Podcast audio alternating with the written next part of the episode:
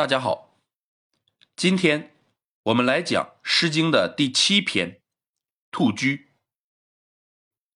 从这一讲开始，我们不再首先指出这篇作品的主旨是什么，而是领着大家一起去分析每一篇作品的主旨。首先，我们通读全文：“肃肃兔居，啄之铮铮。”赳赳武夫，公侯干城。肃肃兔居，失于钟馗。赳赳武夫，公侯好仇。肃肃兔居，失于钟林。赳赳武夫，公侯复心。三章依然是重章叠句。我们先来看第一句。速速兔居，什么是兔居呢？一般说是捕兔子的网，也有人说是捕老虎的网。因为古代的南方人称老虎为乌图啊，这个图就是草字头加个兔啊。那么兔和图是通假的，那这两种说法。我们到底应该怎么理解呢？只从文字学的角度是没有办法解决这个问题的。不过，我们可以从下文找到答案。不管是什么网，本句的意思是那个网的网眼儿非常密，素素就是网眼密的意思。闻一多先生把它读成梭梭。似乎没有这个必要。我们看第二句，“啄之铮铮”啊，这里边的这个“丁”字是个拟声词，要读成“铮”。这是在干什么呢？我们脑海中可能会生出这样的画面：一个人一手拿着锤子，一手把着蝎子，在往地上打桩。原来这是在布置抓猎物的网，哎，问题是捕兔子用得着这样设网吗？那得是多大的兔子呀！所以我以为将兔居理解为捕老虎的网啊，是更说得过去的。我们在理解重章叠句的时候，可以将上一章与下一章联系起来看。或者说，将诗句打乱，重新构建出一个场景来。我们在理解本诗的时候，哎，就可以如此。所以，我们先不看三四句，而是看第二章的头两句：“速速兔居，失于钟馗。”意思是将捕老虎的网设置在四通八达的道路上。这里的“夔”指的是交通要道、路口，而且特指的是城中的道路。那么问题就出来了：谁捕老虎会在城中设网呢？对此，于醒吴先生提出了另外一种理解。他的意思是，这个“夔”字和陆地的“陆”字。只是偏旁不同，可以通假。当然，他说的是繁体字啊。大家看一下这个“魁”，去掉走之，换成个耳刀，那不就成了陆地的“陆”的繁体字了吗？而且“陆”字和“愁”字在先秦时是同一个韵部，是押韵的。当然。于先生他的证据啊是非常充分的，我在这儿呢就不例举了。那大家感兴趣，可以去翻一翻他的名著《泽罗居诗经札记》。那中路就是野外的高地啊，我这里遵从于醒吾先生的说法。这两句的意思是，这些武夫把捕捉老虎的网。设置在了野外的高地上。然后我们再看第三章的头两句，这个比较好理解。这些武夫把捕捉老虎的网也设置在了树林中，这样我们透过三章的头两句，就能够构建出这样一个完整的画面：在郊外的高地以及树林中。武夫们用力的打着桩，以便设置捕捉老虎的网。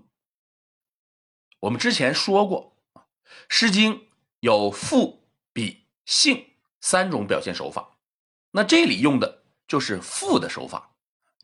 什么是赋啊？就是极其详致的描写、刻画。然后我们再来看每一章的。后两句，我们先来看“赳赳武夫，公侯干城”。什么是赳赳呢？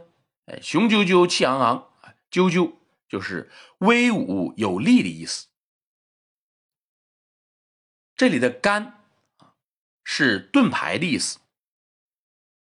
古代盾牌被称为“干”。我们大家都知道有一个人叫刑天，刑天舞干戚。也就是他一手拿着盾牌，另外一手拿着战斧，那个“七”是战斧的意思。那本句的意思就是，威武有力的武士们，你们就是统治者的盾牌和城墙啊。换句话说，你们就是国家的万里长城啊。我们再来看第二章的后两句：“赳赳武夫。”公侯好逑，和第一章的后两句结构相同，只是对武士们的评价有了变化。这里的“仇”就是君子好逑的“逑”，它有配偶的意思，也有助手的意思。其实，人的配偶不就是彼此的助手吗？我们称妻子为男人的贤内助，那不就是助手吗？那这里边说威武有力的武士们，你们是统治者的好助手啊，也是赞美。下面我们再来看第三章的后两句：“赳赳武夫，公侯负心。”负心就是心腹。这里是说，威武有力的武士们，你们都是统治者的亲信。我们看这三个定位，干城强调的是武士们的作用，好仇强调的是武士们的身份，而负心强调的是武士与统治者的关系。评价的角度。不同，而且有逐层递进的意思。这样我们就知道了，本篇作品是在赞美打猎中的武士。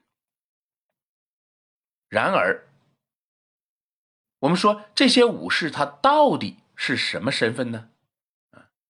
你说他是统治者的助手，那是什么身份呢？为什么要将他们的打猎？和保卫国家联系起来呢？当时的统治阶级包括天子、诸侯、卿大夫和士几个阶层。士有从军和管理百姓的权利和义务，是统治阶级的根本。他们的能力和忠心是国家长治久安的基础和保证。所以。诗中对他们极尽赞美，这个从古到今皆是如此，因为他对一个国家的作用大，那我们当然要赞美他。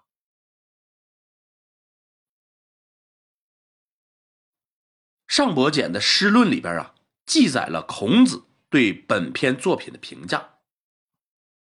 原文是：“兔其勇人，则无取。”这个。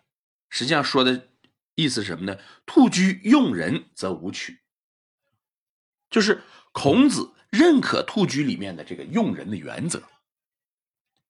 什么原则呢？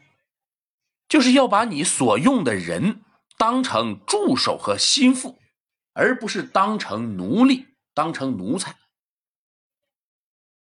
第二个问题，为什么打猎和保卫国家相联系呢？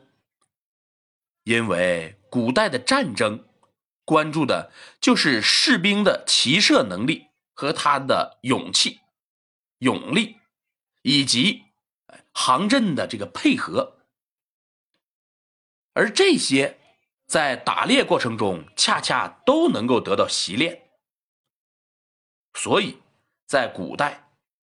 政府层面的狩猎与军事演习就是一回事先秦是如此，后世也是如此。